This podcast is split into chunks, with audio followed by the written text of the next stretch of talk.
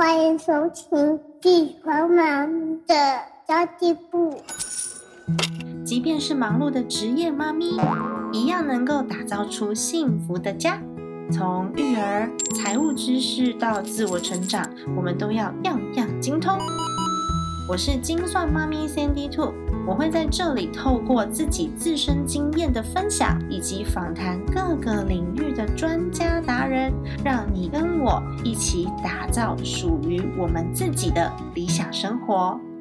Hello，大家好，我是陪你精算生活、创造理想人生的 Sandy Two。最近防疫在家，你追剧了吗？今天呢，我想要推荐一部我最近看了非常非常感动的一部戏剧，叫做《火神的眼泪》，就终于可以在家好好的把《火神的眼泪》追完了。这是一部看了以后会。感恩，然后呢会感动，然后会流泪的一一部片子哦。不只是消防员的故事，我觉得他连人心里面的心理拿捏都非常的精确。然后看戏的人有的时候会跟着一起愤怒，跟着一起伤心，然后有有时候也会在荧幕前面想要骂人。那么在这一集节目里面，我只会分享一些些我的看法而已，我并不会在这一集爆雷，因为你要自己看才会第一时间受到冲击哦。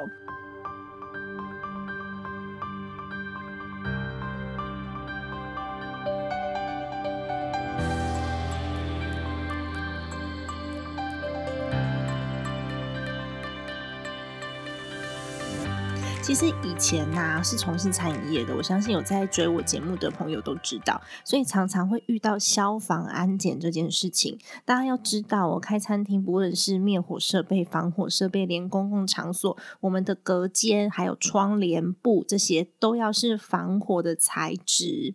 尤其是你的场所越大的话，它的消防安检的规格会越严格，因为防火的材质才能够让火势燃烧的比较慢。所以我的父亲跟消防队啊，还有义消，算是蛮熟的啦。所以我自己有一些些的感想，会更深刻一点哦。因为其实。消防队其实真的蛮辛苦的，然后我小时候对他们的印象很不好，因为呢，他们常常都在喝酒，然后我就觉得，哎，我爸爸跟他们出去，每次都是喝酒，他们到底是在干嘛？就会觉得这是一群很散漫的人。但是一直到长大以后，我才知道，原来要用酒精让自己逃避现实的原因，是因为他们的压力真的真的非常大。那我长大以后，我自己也有朋友是担任救护车随车人员的。然后我印象很深刻，是有一次我跟他约在古典玫瑰园，然后我就点了他们的简餐，因为古典古典玫瑰园是喝茶的啦，现在比较少看到，可是以前连锁蛮多间的。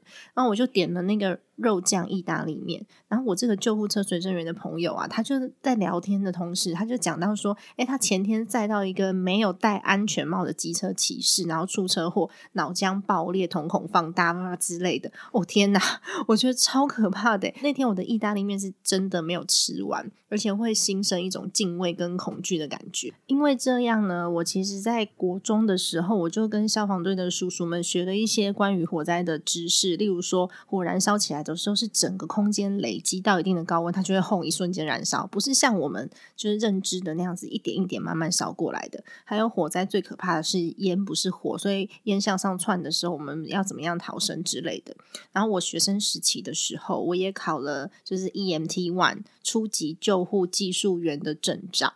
那个时候啊，我考证照不是为了救人，关键原因是因为我知道有这张证照，万一我需要帮助人的时候，我才不会被告，我才不会吃官司。然后如果看到路边有人要救助啊，其实整个救助的过程当中，如果病人他有一些些问题，或者是到医院。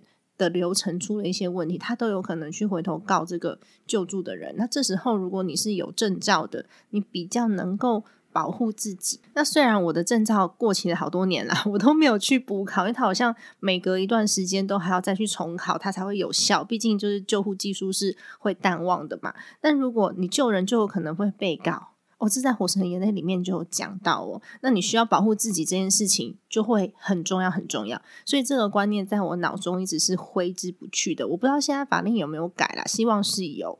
然后还有一件事情是我印象很深刻，是新北市在多年前有一次火警殉职了一个消防队员。那那时候呢，因为我父亲跟消防队很熟嘛，所以他们其实都知道那个人是谁。然后我其实也蛮担心、害怕，说会是我认识的那几个叔叔。知道吗？那因为我妈说，这些叔叔们基本上他们已经是长官，他们不需要自己进火场了。但我真的是长大之后，我才明白，原来消防队员跟救护人员的心理素质需要多强大。所以他们休假的时候，就需要有一点点自己的空间，然后常常就会选择喝酒。但其实他们在执勤的时候呢，是非常的有责任感跟负责的。因为这些缘分呢，我就是看这部戏的当下，我就觉得天哪，这感受也太真实了吧！因为我有时候听他们在那边就喝茶聊天的时候，都会听到他们在谈论这些事件。那其实剧中很细腻的刻画着消防队员要面临的现实状况，除了自己的安全以外，还有工作跟家庭上面的一些矛盾。那很多的时候啊，其实造成危机的都是民众跟媒体，因为民众对消防队员有错误的期待。然后他们会不断的苛求，然后很多的要求其实是不太合理的。其实，在全剧当中，我觉得非常非常好的是，这部片子没有去批判任何的人，然后也没有主观的意识在里面，它完全就是让观众可以自己去进入思考。然后我最愤怒的一幕就是最后一集，因为舆论压力、媒体给的压力。围观民众给的压力，还有政治人物的施压，导致外行去指导内行。哦，很可怕诶，因为外行人都觉得，哦，你火就是要射，你那个火射进去之后呢，火就会灭了，这是外行人的直觉，所以很多人都会去苛责他们说，诶，为什么你们现在，呃，还不还不注水，还不注水？所以无论是现场的民众啊、新闻媒体啊、长官呐，这都让消防队员非常的为难，甚至呢还威胁他们。那最后呢，导致外行指导内行，火场大爆炸。完全勾动我的怒气，而且这部片子里面每一个事件都是真实发生在台湾的事件。大家去查新闻，就网络上面很多 YouTuber 都有帮他整理说，哎，《火神的眼泪》是对应到哪一个新闻？其实每一个都有真实的事件。当然呢，他每一集的节目开头都会有什么纯属巧合啊，如有雷同，纯属巧合。就虽然他每一集的开头都会有什么如有雷同，纯属巧合，但是呢，很多的 YouTuber、很多的部落客都已经整理出来了，全部都是真实事件哦。那我就觉得你不懂就不要去指导别人嘛，用自己很粗浅的知识去解读，甚至用自己很粗浅的知识去下指导棋。如果问题真的这么好解决的话，那还需要专家吗？他们钻研这么久，受这么多训练，到底是要做什么的？就是外行指导内行，就是后果非常的不堪设想。我就觉得好生气哦。其实剧中光是单一事件就让人家觉得很难受了，何况。有的时候，救灾人员是面临一个很极大的灾难，例如说九二一大地震、八八水灾那种没日没夜的救灾行动。你到底心理素质要多强大，你才能够去面对这样子的一个这样子的一个环境？然后你又该如何去面对自己跟家人？因为像我有时候会想到说，万一我儿子以后要做这种危险的工作，我到底有没有办法？放开心胸去允许他，虽然我觉得这是一个很有贡献，然后呢又非常伟大的职业，但是我的孩子如果要去做的话，我到底能不能够允许？这些都是在《火神的眼泪》这部片里面会去探讨的议题哦。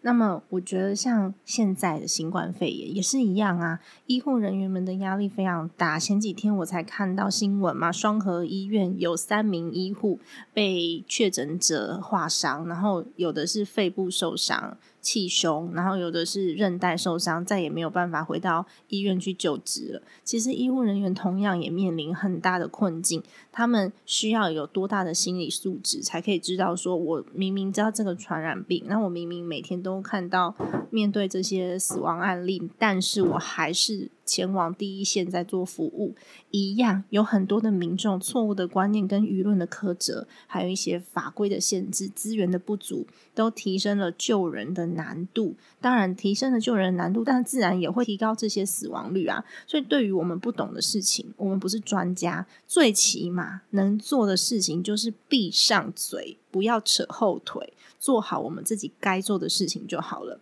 那看完这部片的重点，不是好看而已。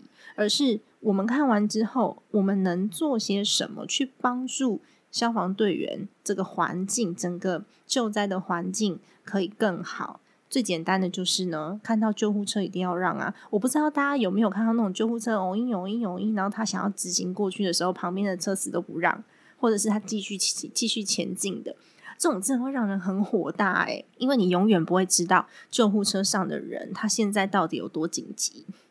如果他是你的亲人，你看到前面一大堆的车挡在那边，挡着救护救护车行进的动线，你会不会心里很气很急？诶，搞不好那个如果是你的亲人的话，你的情绪反应就会非常大。但是一般人我们没有办法同理心，就会造成这样的困境。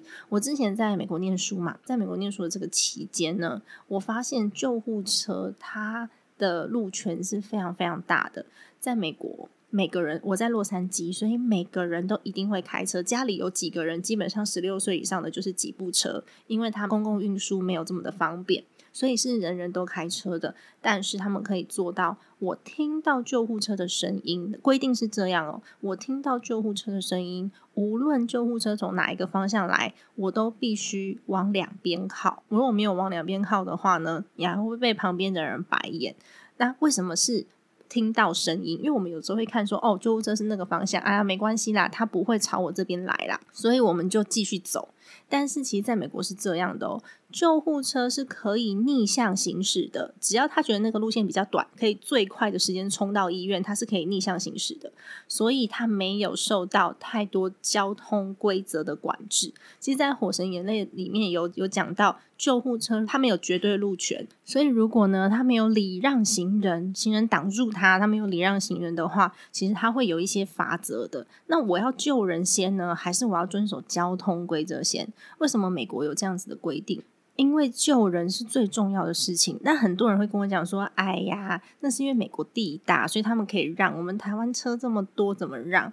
我跟大家分享一下，如果说你在 downtown，比如说 downtown，呃，好莱坞或是或是 L A downtown 一样很挤，然后 Las Vegas 更挤，比台北市还要挤，然后大家都会。停下来，然后很认真的往两边能钻就钻，能钻就钻，让出中间的一条道路。我其实印象很深刻，是因为，嗯，在 L A，在加州常常会有那个火烧山。那火烧山的时候呢，就会要让大家都移到避难所去。那个时候。整个路上的交通都会非常非常乱，然后你会听到很多直升机，就是去洒水的那些直升机的声音，救护直升机，然后还有救护直升机的声音，然后还有消防车的声音跟救护车的声音。但是你发现，即便是大家全部都挤到街上去了，救护车还是一样过得去。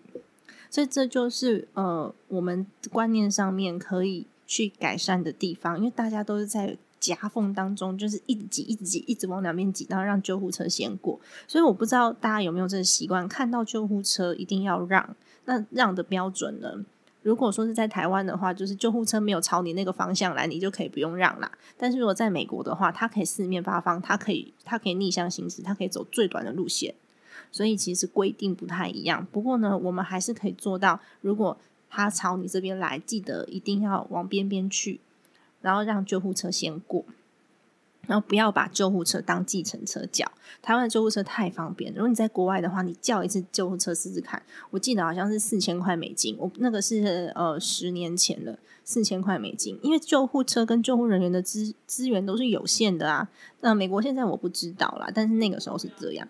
那资源有限的情况之下，就要让给真正需要的人嘛。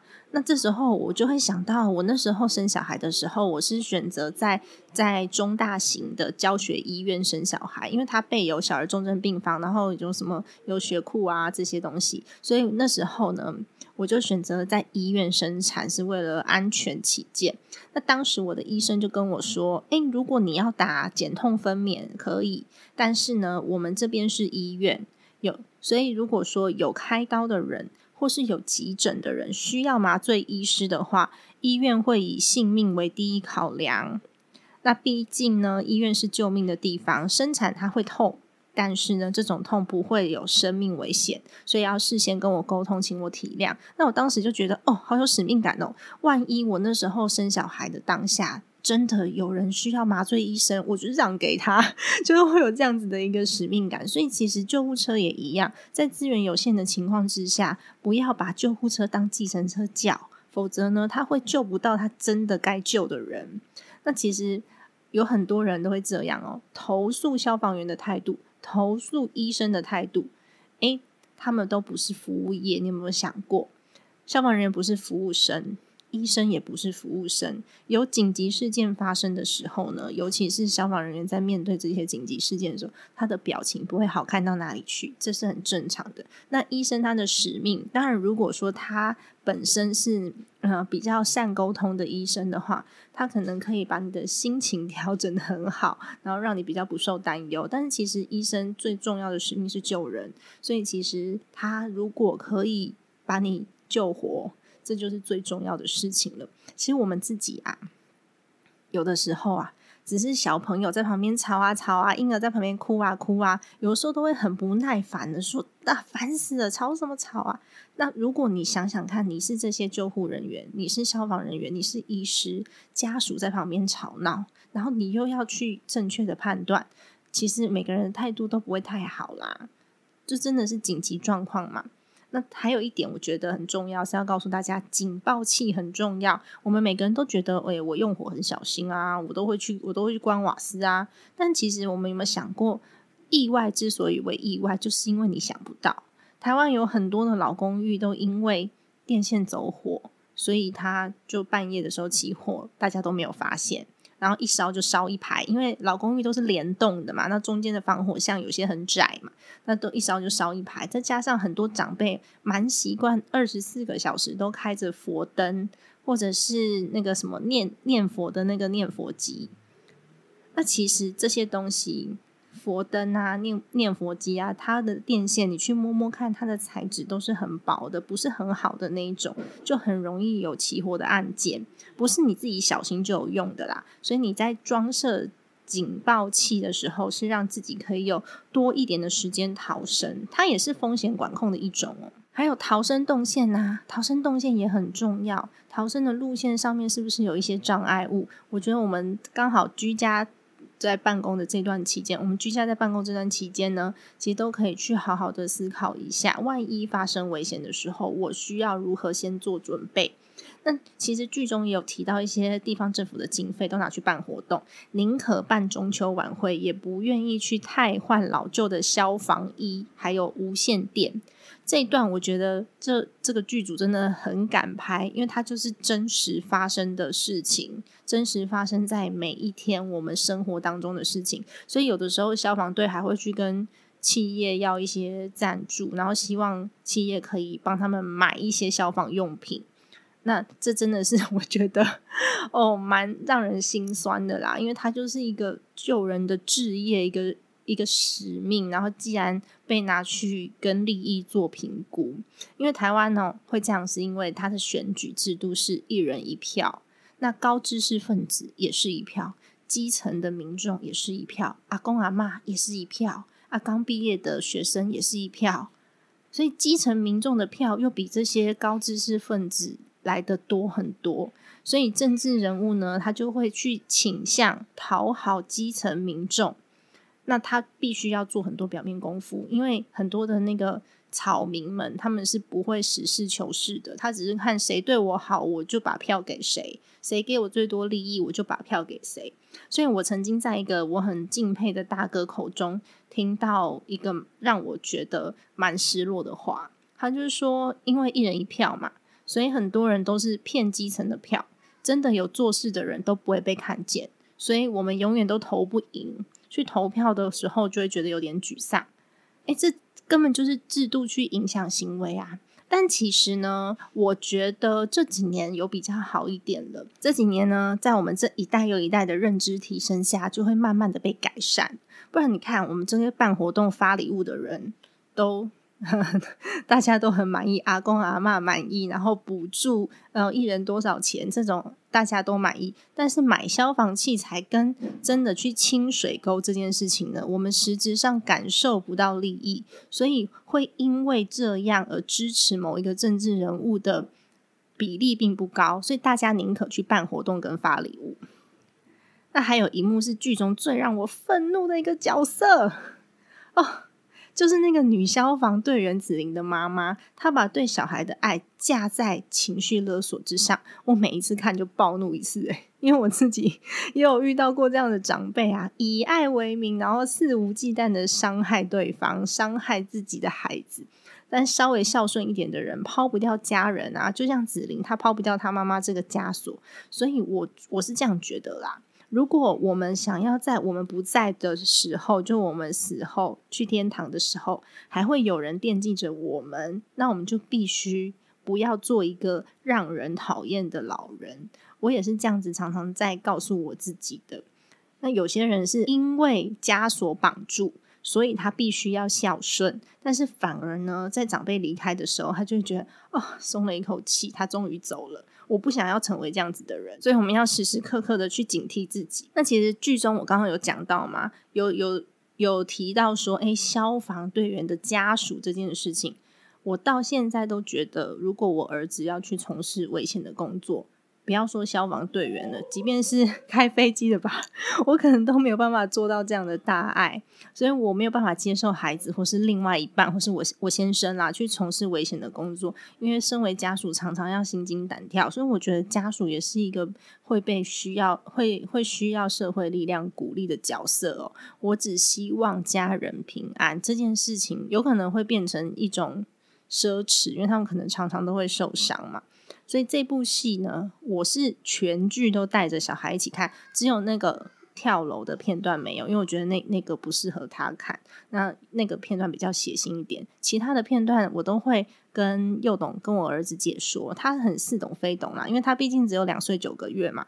那有一些片段他不能够理解。但是他现在知道他用火安全，然后呢，还有不要随便吵架，然后要尊重专业，因为消防队员他知道怎么灭火，但我们不知道，所以我们要尊重专业。然后还有消防车很酷，这些事情他知道。然后我也有教他说，以后我们看到救护车偶一偶一来的时候呢，要先让开救护车的这些人去救人，所以我们要往旁边站。我觉得这也是教他一些同理心。至于其他的人生，议题，等他长大一点再来说喽。那其实这边呢，我还蛮推荐一本书，是最近我在查《火神的眼泪》的时候，大家都在推荐的书，叫做。打火哥的三十堂烈焰求生课这本书的作者呢，是一个一线的消防员，叫做蔡宗翰。他曾经上 TED 台北有讲过破解火啊破解火场逃生的几个迷思。因为常常我们会因为知识不足嘛，所以呢就会用常理去判断。用常理判断的时候，你就会发现，哎，有很多的迷思会变成我们生命的杀手。所以这一本书里面就有讲过一些。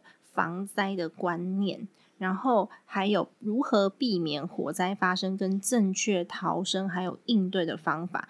因为有一些我们觉得是常规的事情，但是呢，在科学上面用科学思维来思考的时候呢，它其实是一种迷思，所以会让我们做错判断。就推荐大家可以去买这本书，我会把链接放在我的资讯栏里面给大家做参考哦。